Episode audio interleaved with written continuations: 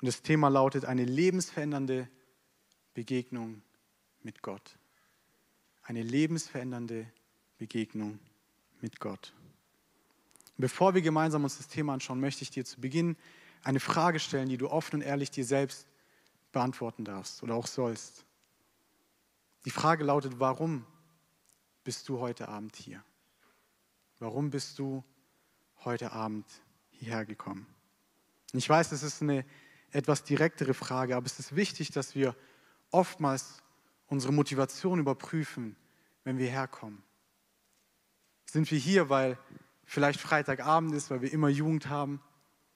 Sind wir hier vielleicht, weil wir es immer schon so getan haben in unserem Leben? Bist du hier, weil du die Zeit cool findest, weil du die Gemeinschaft mit den Leuten schön findest? Oder bist du hier, weil du heute Abend Gott erleben möchtest? Wisst ihr, oftmals kommen wir in den Gottesdienst oder wir machen alles, was, sage ich mal, die Gemeinde anbietet und wir vergessen, um was es eigentlich geht. Es geht in erster Linie nicht darum, dass wir den perfekten Lobpreis haben, dass wir eine einwandfreie Technik haben, dass alles super läuft. Es geht auch in erster Linie nicht darum, dass wir eine, eine richtig gute Gemeinschaft haben. Das sind alles gute Sachen. Aber in erster Linie geht es darum, dass du und ich, dass wir Gott erleben. Das ist das, das, um was es geht, dass du und ich, dass wir eine Begegnung mit unserem Schöpfer haben. Wir dürfen es niemals vergessen. Gott hat dich gesehen, bevor du überhaupt bereitet warst. Er hat dich geschaffen. Wir sind seine Geschöpfe. Und nicht nur das. Ich meine, wir alle kennen die Geschichte wahrscheinlich vom Garten Eden, wie die Sünde, sage ich mal, auf diese Welt kam. Und Gott hat dich so sehr geliebt, dass er seinen einzigen Sohn auf die Welt geschickt hat. Und nicht nur das, sondern er hat seinen Sohn geschickt, damit er für dich stirbt. Dass er für dich den Tod stirbt, den eigentlich hätten wir sterben müssen. Er hat alles Mögliche getan, dass wir Gemeinschaft mit ihm haben können. Jesus hat die schlimmsten Schmerzen ertragen auf diesem Kreuz. Er hat die schlimmsten Schmerzen auf sich genommen. Für dich und für mich. Gott hat zugesehen, wie sein einziger Sohn bespuckt, gefoltert, gekreuzigt und umgebracht wird. Und das alles für uns, dass wir zu ihm kommen können, dass wir eine Begegnung mit ihm haben können, dass wir durch den Glauben an das, was Jesus getan hat, dass unsere Sünden vergeben werden und dass wir Gemeinschaft mit unserem Vater haben können.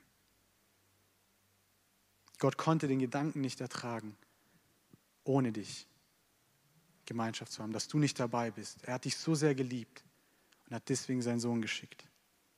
Er hat alles dafür gegeben. Und die Frage ist, was machen wir damit? Was machen wir heute Abend damit? Deshalb will ich uns ermutigen, dass wir alles ablegen, was uns ablenkt, dass wir alles auf die Seite packen und dass wir heute wirklich auf das schauen, was Gott tun möchte. Denn eine Begegnung mit Gott kann dein ganzes Leben verändern, kann alles verändern, wo du gerade dich befindest. Wir wollen uns gemeinsam heute eine Geschichte anschauen, die wir in Lukas 24 finden. Und bevor wir zu der Geschichte kommen, möchte ich uns ein bisschen Kontext geben. Wir sehen in Lukas 23, wie Jesus vor Pilatus gestellt wird. Wir sehen, wie er angeklagt wird. Und nicht nur, wie er angeklagt wird, sondern wir sehen, wie er verurteilt wird zum Tode. Wir sehen daraufhin, wie er nach Golgatha geht, sein Kreuz trägt und dort umgebracht wird, dort gekreuzigt wird. Und später lesen wir auch, wie er in sein Grab gelegt wird und wie drei Tage lang oder wie drei Tage vergehen. Und dann zu Beginn von Kapitel 24 sehen wir, wie sich einige Personen aufmachen und zum Grab gehen, wo Jesus war. Sie wollten ihn salben. Und als sie beim Grab ankommen, realisieren sie, dass der Stein, der davor war, weggerollt war. Sie sehen, dass etwas passiert ist, was ganz ungewöhnlich ist. Und nicht nur das, sondern sie schauen hier rein, sie gehen hier rein und sie sehen, wie Jesus nicht mehr da ist. Wie dort zwei Männer in dem glänzenden Gewand stehen. Und diese zwei Männer sagen folgendes in Lukas 24, die Verse 5 bis 9. Da sie nun erschraken und das Angesicht zur Erde neigten, sprachen diese zu ihnen, was sucht ihr den Lebenden bei den Toten? Er ist nicht hier, sondern er ist auferstanden. Denkt daran, wie er zu euch redete, als er noch in Galiläa war und sagte, der Sohn des Menschen muss in die Hände sündiger Menschen ausgeliefert und gekreuzigt werden und am dritten Tag auferstehen. Da erinnerten sie sich an seine Worte und sie kehrten vom Grab zurück und verkündigten das alles den Elfen und allen übrigen. Und interessant ist zu sehen, dass die Männer in diesem glänzenden Gewand genau das eigentlich sagen, was Jesus ihnen schon wieder gesagt oder was Jesus ihnen davor gesagt hat. Sie sagen ihnen nicht irgendwie etwas Neues, sie sagen ihnen nicht irgendwie etwas, was die Personen nicht wussten, sondern sie haben sie daran erinnert, was Jesus ihnen schon gesagt hatte. Es ist interessant zu sehen, obwohl Jesus im Voraus schon gesagt hatte, was passieren wird. Er hatte schon davor seine Leiden und seinen Tod angekündigt. Obwohl Jesus im Voraus das schon alles gesagt hatte, konnten sie ihm nicht glauben. Die Jünger haben nicht erwartet, dass es wirklich so ist. Und wenn wir weiterlesen, sehen wir dann, wie sich die Personen nach diesem Ereignis aufmachen um es den anderen zu sagen. Und sie gehen hin und sie sagen, hey, das, das was Jesus gesagt hat, ist wirklich wahr, das Grab ist leer. Wir sehen die Reaktion von den anderen Personen in Lukas 24, Vers 11. Da heißt es, und ihre Worte kamen ihnen vor wie ein Märchen und sie glaubten ihnen nicht. Stellt euch das mal vor. Jesus bevor oder Jesus bevor er gekreuzigt wurde, teilt den Jüngern alles mit, was passieren wird. Er weist sie darauf hin, wie es ablaufen wird. Er hat ihnen gesagt, dass er gekreuzigt werden muss, dass er sterben wird und dass er am dritten Tag auferstehen wird. Und die Frauen gehen zum Grab und der Stein ist weggerollt.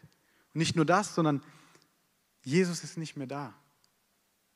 Und wir sehen, dass zwei Personen in glänzenden Gewändern das ihn auch bestätigen. Und wenn wir so drauf schauen, ist es eigentlich wahnsinnig, weil es eigentlich genau passt zu dem, was Jesus gesagt hat. Und sie glauben ihnen nicht. Die Situation, die wir hier vorfinden, ist geschmückt von Unglaube, Niedergeschlagenheit, Traurigkeit, Enttäuschung, Hoffnungslosigkeit. Die Jünger haben den Glauben eigentlich aufgegeben. Und das ist die Situation, die wir hier vorfinden. Und ich frage mich, wer von euch kennt dieses Gefühl oder kennt diese Gefühle? Wer kennt es, sich so zu fühlen, obwohl wir die Worte von Jesus kennen? Wer kennt es sich, diese Sachen, die ich gerade aufgezählt habe, zu fühlen, obwohl wir wissen, was Jesus uns eigentlich gesagt hat? Auf der einen Seite haben wir das, was Jesus sagt, und auf der anderen Seite haben wir unsere Umstände, haben wir unsere Gefühle, haben wir unsere Situation. Und jetzt kommen wir zu der Geschichte, die wir gemeinsam durchgehen wollen. Die finden wir in Lukas 24, die Verse 13 bis 17. Ich möchte sie gemeinsam mit uns lesen. Da heißt es, und siehe, zwei von ihnen gingen an demselben Tag zu einem Dorf namens Emaus, das von Jerusalem 60 Stadien entfernt war. Und sie redeten miteinander von allen diesen Geschehnissen. Und es geschah, während sie miteinander redeten und sich besprachen, da nahte sich Jesus selbst und ging mit ihnen. Ihre Augen aber wurden gehalten, sodass sie ihn nicht erkannten. Und er sprach zu ihnen, was habt ihr unterwegs miteinander besprochen? Und warum seid ihr so traurig? Wir sehen von den Jüngern, die Jesus nicht glauben konnten, entschließen sich zwei am gleichen Tag nach ihm auszugehen. Während sie dahin laufen, passiert all das, was sie besprechen, oder sie reden über all das, was passiert ist. Und ich kann mir vorstellen, dass ihre Konversation von Enttäuschung geprägt war, dass sie sich vielleicht gesagt haben, hey, es ist so schade, dass das nicht so wahr ist, was Jesus gesagt hat. Es ist so schade, wir haben, er hat uns das alles gesagt, aber jetzt sieht es ganz anders aus. Es ist so schade, dass dass wir nicht irgendwie gesehen haben, wie Jesus auferstanden ist. Vielleicht haben sie gesagt, ich hätte echt gehofft, dass das, was Jesus gesagt hat, auch wahr ist. Und wir sehen, wie auf ihrem Weg nach Emaus plötzlich zwei oder plötzlich Jesus zu ihnen dazustößt. Und sie erkennen ihn noch nicht. Ihre Augen sind gebunden. Und er kommt zu ihnen und er, er schließt sich dem Gespräch an und er merkt sofort, dass sie traurig sind. Wir sehen, er fragt sie, warum seid ihr so traurig? Und sie antworten ihm Lukas 24, ab Vers 18. Da antwortete der eine, dessen Namen Kleopas war, und sprach zu ihm, bist du der einzige Fremdling in Jerusalem, der nicht erfahren hat, was dort geschehen ist in diesen Tagen? Und er sprach zu ihnen, was? Sie sprachen zu ihm, das mit Jesus, dem Nazarener, der ein Prophet war, mächtig in Tat und Wort vor Gott und dem ganzen Volk, wie ihn unsere obersten Priester und führenden Männer ausgeliefert haben, dass er zum Tode verurteilt und gekreuzigt wurde. Wir aber hofften, er sei der, welcher Israel erlösen sollte. Ja, bei all dem ist heute schon der dritte Tag, seit dies geschehen ist. Wir sehen, dass die Antwort von dem einen Jünger eigentlich sehr entmutigend ist. Er fragt ihn erst sarkastisch, bist du der Einzige, der nicht mitbekommen hat, was die letzten Tage passiert ist? Und er erklärt ihm, was passiert ist. Er erklärt, dass, dass es Jesus gab, der wirklich mächtig in Wort und Tat war. Und er erzählt ihm, was passiert ist mit ihm. Und er sagt zu ihm, wir hofften, er sei der, welcher Israel erlösen sollte. In anderen Worten, wir haben gehofft, dass Jesus der ist, der er sagt, dass er sei. Wir haben gehofft, dass das, was Jesus über sich selber gesagt hat, dass es wahr ist. Wir haben uns gewünscht, dass er der Messias ist. Wir haben uns danach gesehnt, dass er der Sohn Gottes ist. Aber leider sieht es gerade etwas anders aus.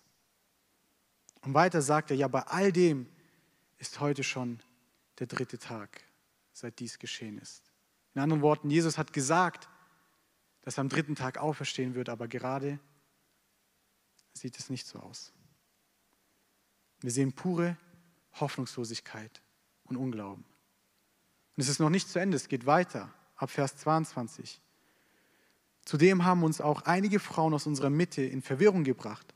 Sie waren am Morgen früh beim Grab, fanden seinen Leib nicht, kamen und sagten, sie hätten sogar eine Erscheinung von Engel gesehen, welche sagten, er lebe. Und etliche der unsrigen gingen hin zum Grab und fanden es so, so wie es auch die Frauen gesagt hatten. Ihn selbst aber haben sie nicht gesehen. Wir sehen obwohl das Grab leer war, obwohl ihnen berichtet wird, dass das Grab leer ist und dass sogar zwei Gestalten da sind, die ihnen das bezeugt haben, konnten sie nicht glauben. Obwohl das passiert ist, konnten sie nicht den Worten von Jesus glauben. wir sehen jetzt hier Jesus seine Reaktion ab Vers 25. Und er sprach zu ihnen, O ihr Unverständigen, wie ist doch euer Herz träge, zu glauben an alles, was die Propheten geredet haben. Musste nicht der Christus dies erleiden und in seine Herrlichkeit eingehen? Und er begann bei Mose und bei allen Propheten und legte ihnen alle Schriften aus, was sich auf ihn bezieht. Als ich das gelesen habe, war ich so ein bisschen daran erinnert, ähm, an einige Situationen in Evangelien. Wir sehen, wie dort es öfters der Fall war, wie Jesus mit seinen Jüngern unterwegs war und sie konnten nicht glauben. Er sagt ihnen, oh Mann, ihr Kleingläubigen, ähm, wieso glaubt ihr nicht?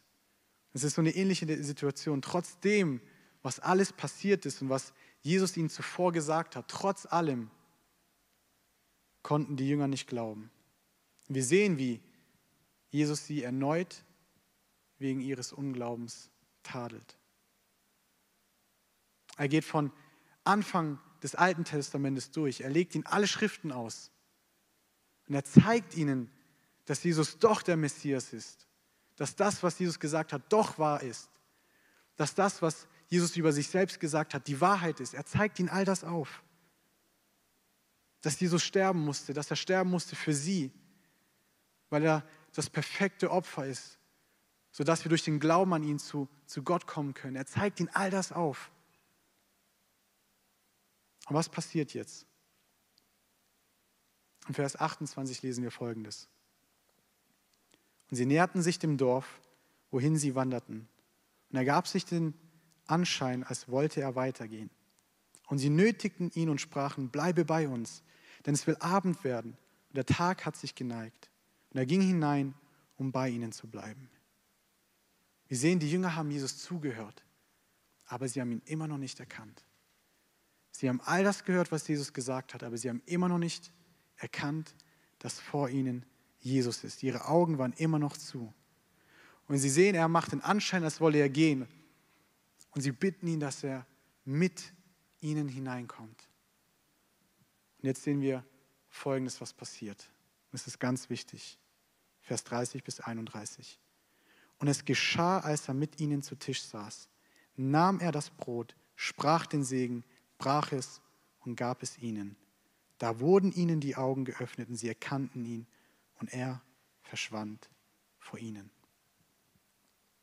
Als sich Jesus zum Tisch gesetzt hat mit seinen Jüngern, als er das Brot gebrochen hat und den Segen ausgesprochen hat, war der Moment, wo sie ihn erkannt haben.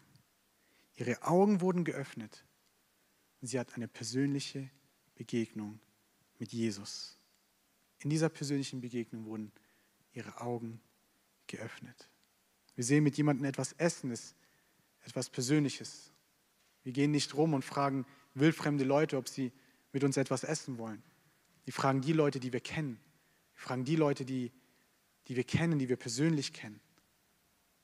Und genau dort haben sich erst ihre Augen geöffnet. Und dann sagen sie zu sich ab Vers 32.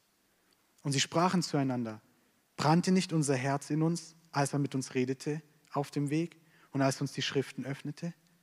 Und sie standen auf in derselben Stunde und kehrten nach Jerusalem zurück und fanden die Elf und ihre Gefährten versammelt. Und die sprachen, der Herr ist wahrhaftig auferstanden und er ist dem Simon erschienen. Diese Verse sind so wichtig für uns. Wir sehen diese zwei Bezeugen hier. Sie sagen, als wir mit ihm geredet haben, da, da hat etwas in uns gebrannt. Da, da, das waren nicht nur irgendwelche Informationen, das hat etwas in uns ausgelöst. Aber erst, als wir eine persönliche Begegnung mit Jesus hatten, erst dann wurden ihre Augen geöffnet. Erst die persönliche Begegnung mit Jesus haben seine Worte in ihrem Leben hervorgebracht, sodass die Worte echt werden. Es waren nicht nur irgendwelche Informationen, es war eine Wahrheit, die tief in ihrem Herzen verankert war. Wir sehen die Auswirkungen. In Vers 21 haben sie noch gesagt, wir hofften, dass er der sei, welcher Israel erlösen soll. Und in Vers 34 sagen sie, der Herr ist wahrhaftig auferstanden. Wie kamen die Jünger von Verzweiflung, Hoffnungslosigkeit, Enttäuschung, Traurigkeit, Unglaube? Wie kamen sie zu dieser Position, in der sie sagen konnten, der Herr ist wahrhaftig auferstanden? Mit dieser Aussage meinen sie nicht nur, dass er auferstanden ist, sondern dass Jesus lebt, dass er nicht tot ist, dass er der ist, der er verheißen hat zu sein. Dass all das, was er gesagt hat, nicht ein Märchen war, sondern die Realität war, die Wahrheit war. Dass er wirklich der Sieger und Retter ist. Wie ging das? Wir sehen, durch die persönliche Begegnung mit Jesus hat sich ihr gesamtes Leben, hat sich ihre gesamte Beziehung zu Jesus verändert. Und lass mir dir eins sagen, das Gleiche möchte Gott auch heute für dich für mich und für uns tun.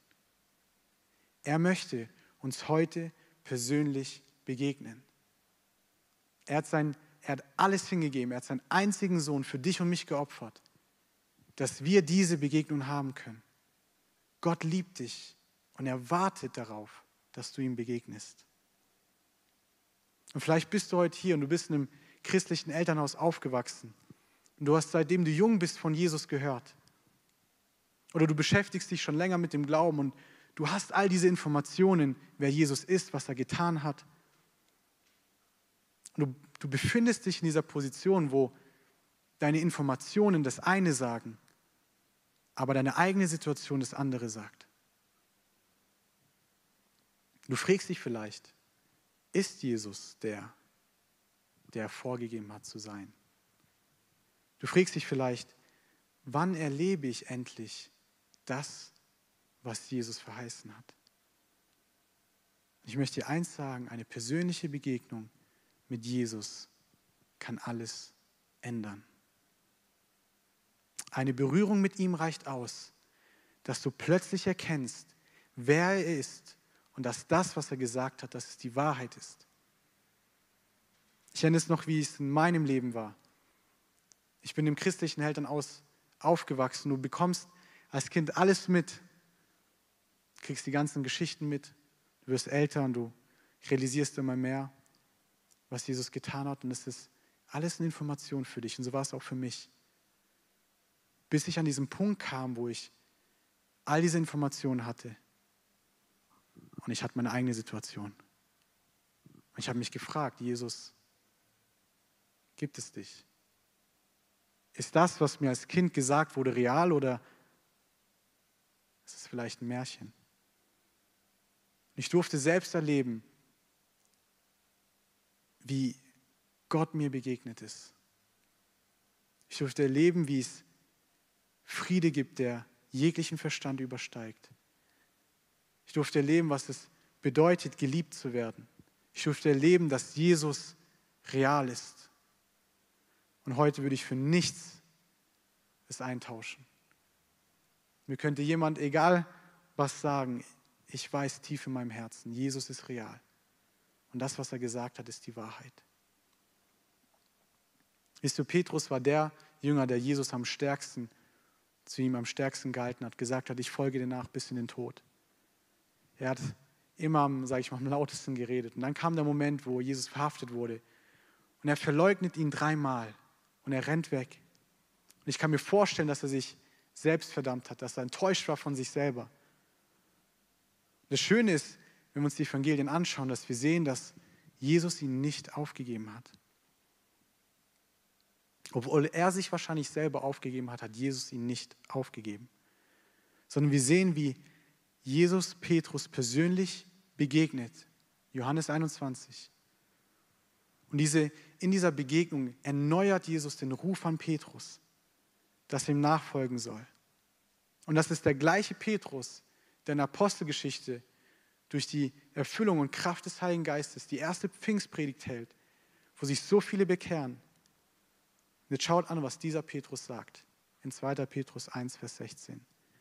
Er sagt hier, denn wir sind nicht ausgeklügelten Fabeln gefolgt, als wir euch kundgetan haben, die Kraft und das Kommen unseres Herrn Jesus Christus, sondern wir haben seine Herrlichkeit mit eigenen Augen gesehen.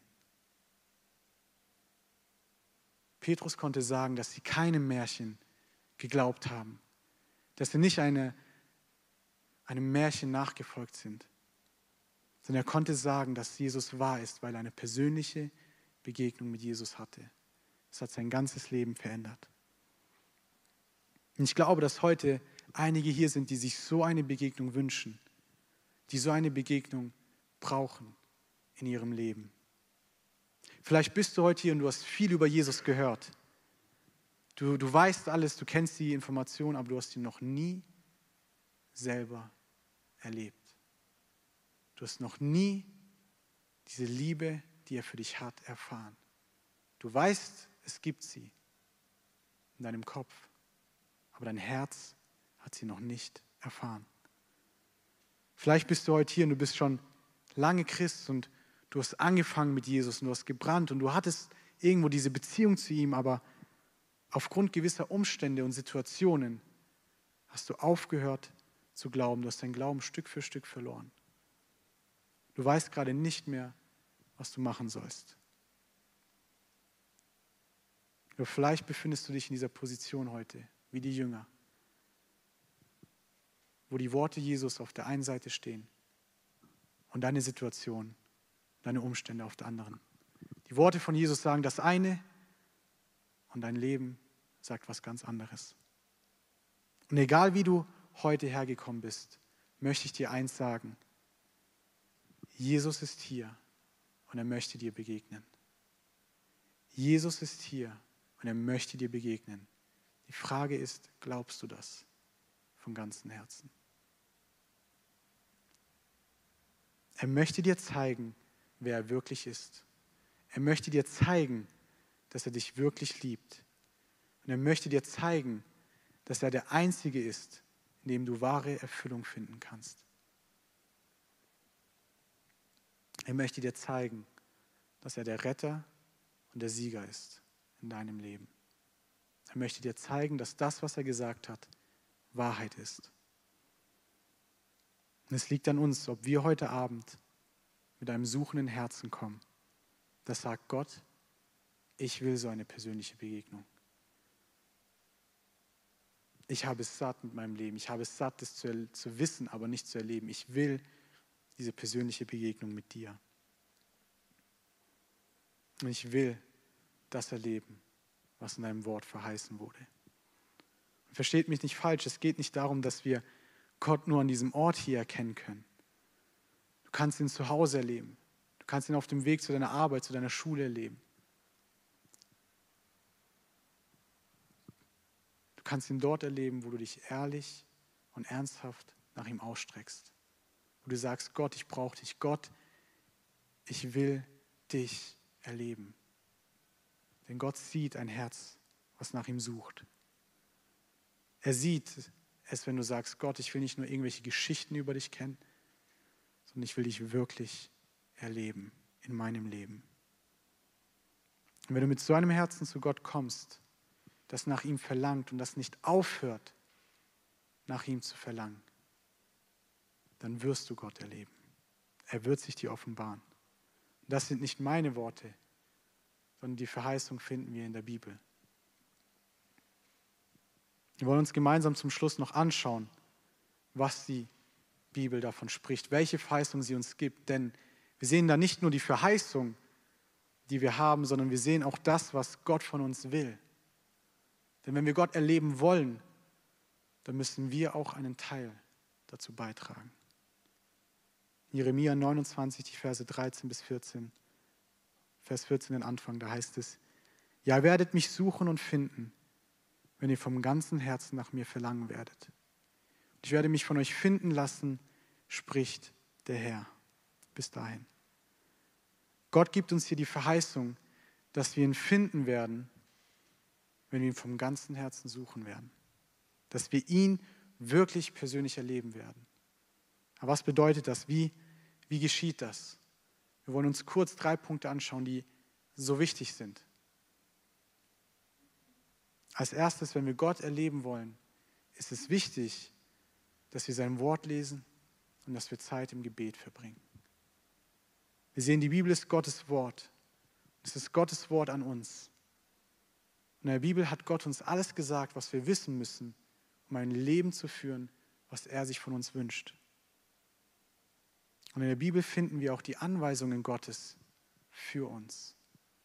Im Psalm 119, Vers 105 steht, Dein Wort ist meines Fußes Leuchte, ein Licht auf meinem Weg.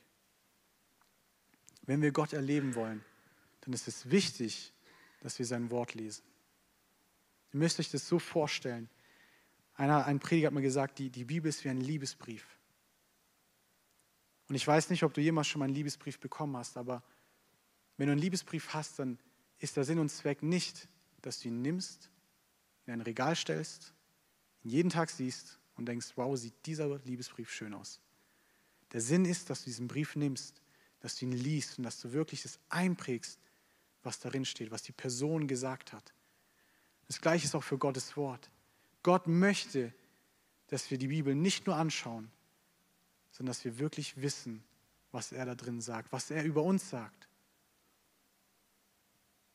Gott offenbart seinen Charakter in seinem Wort. Das heißt, wenn wir ihn kennenlernen wollen, bedeutet es, dass wir sein Wort lesen sollen.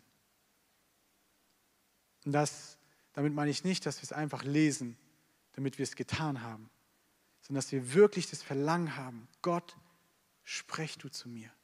offenbar du dich mir, zeig mir, wie du bist. Was bedeutet diese Geschichte für mich? Was bedeutet sie für mein Leben? Was willst du mir sagen? Dass es nicht nur irgendwelche Informationen sind, sondern dass es wirklich dein Herz berührt. Wenn wir die Bibel mit dem Glauben lesen, dass es Gottes Wort ist und dass er dadurch zu uns sprechen möchte, dann können wir Gott erleben.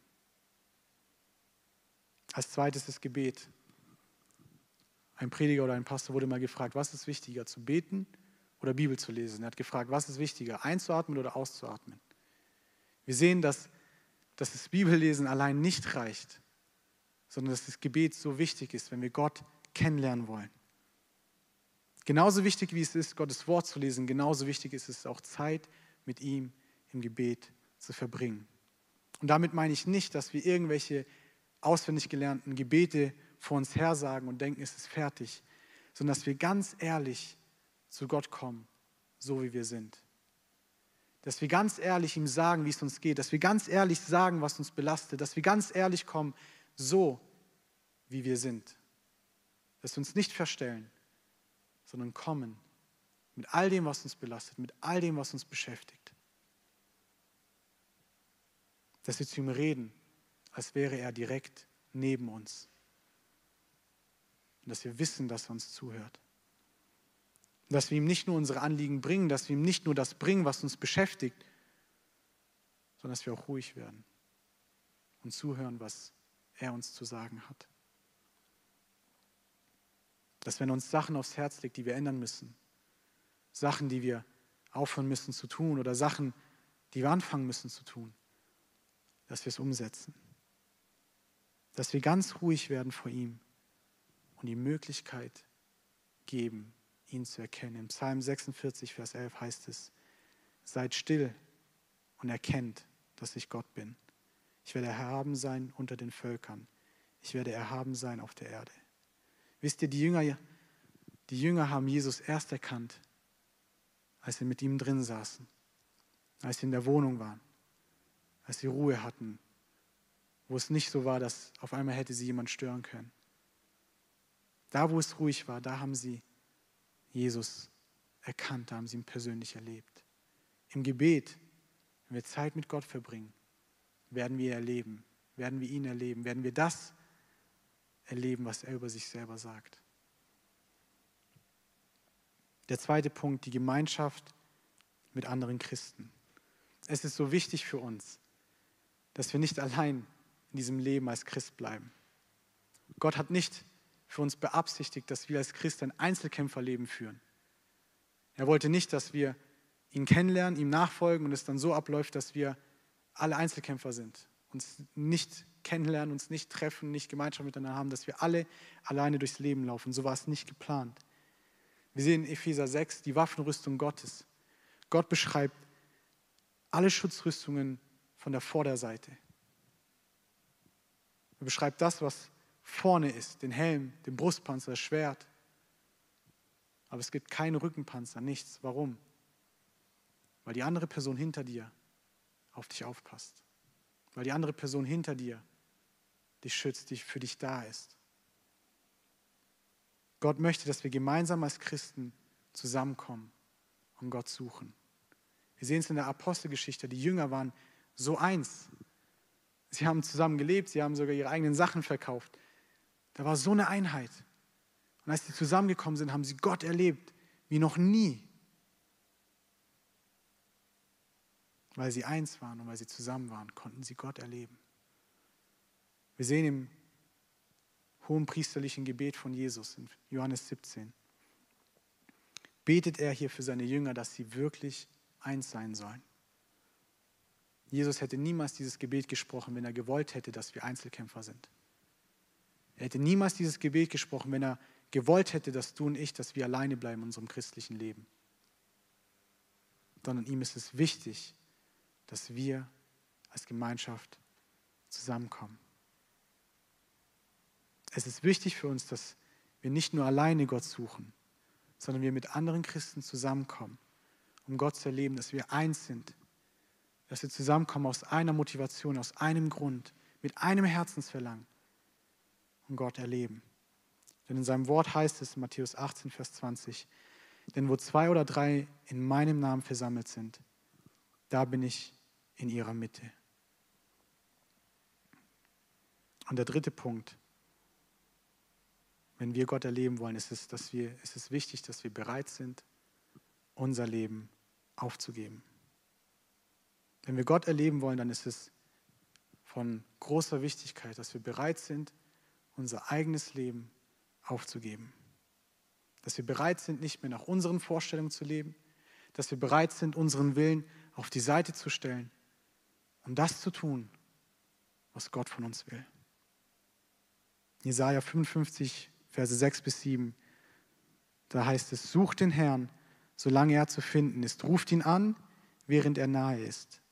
Der Gottlose verlasse seinen Weg und der Übeltäter seine Gedanken und er kehre um zu dem Herrn, so wird er sich über ihn erbarmen und zu unserem Gott, denn bei ihm ist viel Vergebung. Wir können nicht erwarten, dass wenn wir weiter in Sünde leben, dass wir, wenn, dass, wenn wir weiter das tun, was Gott verletzt, dass wir ihn erleben können. Gott ist ein heiliger Gott und er kann keine Gemeinschaft mit Sünde haben. Und genau deswegen ist Jesus gekommen, um dich, um mich, um uns frei zu machen. Um uns unsere Schuld zu vergeben, die wir auf uns geladen haben. Damit wir frei sind von der Schuld. Damit wir zu ihm kommen können. Heißt das, dass wir perfekt sein müssen? Nein. Es gibt Momente, in denen wir fallen. Es gibt Momente, in denen wir Fehler begehen. Aber es gibt einen Unterschied, ob du realisierst, realisiert hast, was du getan hast, oder ob es dir egal ist, was du getan hast. Wenn wir diese Einstellung haben, wo es uns egal ist, dann werden wir Gott nicht erleben. Aber wir sehen, die Bibel gibt uns die Verheißung, der Gerechte fällt siebenmal und steht wieder auf. In 1. Johannes 1, Vers 9 heißt es, wenn wir aber unsere Sünden bekennen, so ist er treu und gerecht, dass uns die Sünden vergibt und uns reinigt von aller Ungerechtigkeit. Das Lobpreisteam kann nach vorne kommen. Wenn es Momente gibt, in denen wir fallen, in denen wir sündigen, in denen wir Gott enttäuschen, dann ist es wichtig, dass wir nicht am Boden bleiben. Dann ist es, nicht, das ist wichtig, dass wir nicht wegrennen vor ihm, sondern dass wir zu ihm kommen, so wie wir sind, ganz ehrlich und uns Gott hingeben, ihm unsere Schuld bekennen, ihn um Vergebung bitten dann werden wir die Vergebung für unsere Schuld empfangen. Wir dürfen auch wissen, dass wir unsere Kämpfe nicht alleine kämpfen müssen, sondern dass es da Glaubensgeschwister gibt, dass es da Leute gibt, die für uns da sein wollen, die uns helfen wollen, dass wir wissen, dass wir in diesem Kampf nicht alleine sind, die uns dabei helfen wollen, durch Jesus Kraft komplett frei zu werden. Wenn wir Gott erleben wollen, dann müssen wir bereit sein, uns selbst aufzugeben, unseren Willen abzulegen und uns nach seinem Willen auszuschrecken, das zu tun, was er von uns möchte. Dass wir den Wunsch und das Verlangen haben, so zu leben, wie Gott es will. Und dass selbst wenn wir fallen, selbst wenn wir sündigen Gott enttäuschen, dass wir nicht am Boden bleiben, sondern die Vergebung, die in Jesus ist, annehmen. Ich will uns zum Schluss heute ermutigen, wenn du hier bist, wenn du merkst, dass, dass du nicht mehr so weiterleben möchtest, wenn du merkst, dass du einen Unterschied in deinem Leben erfahren möchtest, dass du es satt hast, ein Leben zu führen, in welchem du Gott gar nicht erlebst, dass wenn du spürst, dass du eine Begegnung mit Gott brauchst, dann streck dich heute Abend aus hat es verheißen. Und er möchte dir begegnen. Und belass es nicht einfach nur bei heute Abend, sondern fang an, von nun an jeden Tag dich nach ihm auszustrecken, jeden Tag ihn zu suchen. Such ihn vom ganzen Herzen und du wirst ihn erleben. Lade ihn ein und sei bereit, so zu leben, wie er es von dir möchte. Denn seine Verheißung gilt für uns mich vom ganzen Herzen suchen werdet, dann mich finden. Ich will uns wirklich ermutigen. Ich weiß nicht, wie es dir heute Abend geht. Ich weiß nicht, wie es innerlich aussieht bei dir. Aber ich kenne einen, der es ganz genau weiß. Und das ist Gott. Und er wusste, dass du heute Abend hier sein wirst. Er hat dich gesehen. Und er will dir begegnen. Vielleicht bist du hier und du bist so beladen mit Schuld. Du bist so beladen allem, was dich beschäftigt, mit all den Fehlern in deiner Vergangenheit. Du kannst dir selbst nicht vergeben. Dann will ich dir sagen, Gott ist hier. Und er möchte dir neu seine Liebe zeigen. Er möchte dir neu zeigen, dass völlige Vergebung in ihm möglich ist. Dass Jesus deine Schuld nimmt, deine Sünde nimmt und sie auslöscht. Und du neu zu ihm kommen darfst. Wenn du hier bist und du bist geplagt von so vielen Sachen, von so vielen Sachen, die dich fertig machen, dann will ich dir sagen, Jesus hat selbst gesagt, wenn der Sohn frei macht, der ist wirklich frei. Und Gott möchte dich frei machen. Gott möchte dir begegnen. Gott möchte diese Sachen nehmen, die dich jeden Tag runterziehen und dir die Kraft rauben, die Freude rauben. Wenn du hier bist und du bist niedergeschlagen, du weißt gar nicht mehr, wo du stehst. Deine Gefühle sagen das eine und die Worte von Jesus sagen das andere. Dann will ich dich ermutigen. Streck dich aus nach Jesus. Er möchte dir begegnen. Und er möchte dir zeigen, dass das, was er gesagt hat, dass es wahr ist.